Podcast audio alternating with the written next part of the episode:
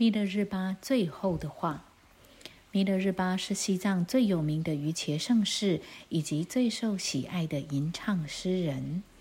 他的《弥勒日巴十万歌集》是九百年前在雪域喜马拉雅山野对弟子和拥护者所做的即席吟唱，至今已被翻译成多国文字。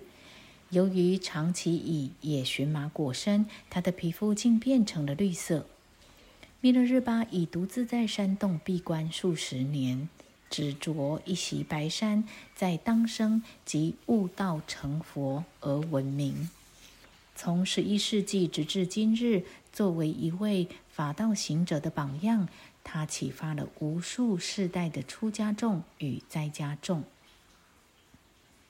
弥勒日巴的上师是马尔巴大义师，他在印度学习修行了十七年，并将大手印的法教带回西藏。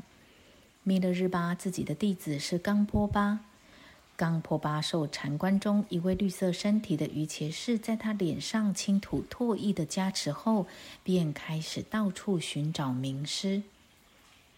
西藏的酒叫呛，是由发酵的青稞酿造的，在密续的灌顶中，经过加持的嘎巴拉内装满的酒，通常是象征智慧转化的甘露。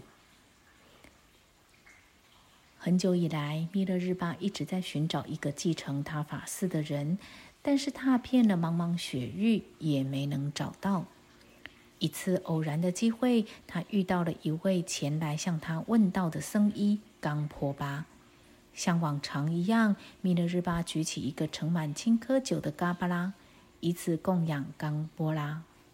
谁知冈波巴是不饮酒的，他大声抗议：“这违反我的戒律。”弥勒日巴微笑着对冈波巴说：“最高的精神戒律就是遵守上师的指示。”冈波巴听了以后，毫不犹豫把酒一口喝了下去。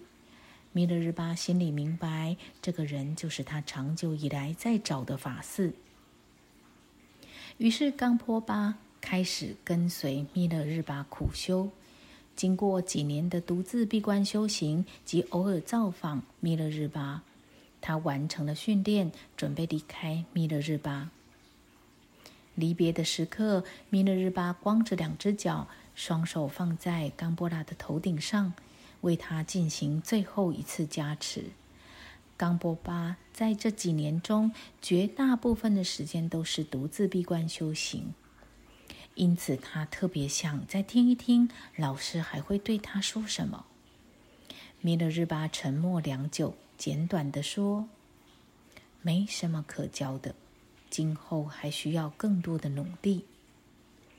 冈坡巴也沉默了一会儿，然后转身启程，越过了一条小溪。弥勒日巴看着他远去的身影，知道这一生中再也看不到这位法寺了。他忽然大声叫道。我有一个很殊胜的秘密法教，它太珍贵了，以致无法随便示人。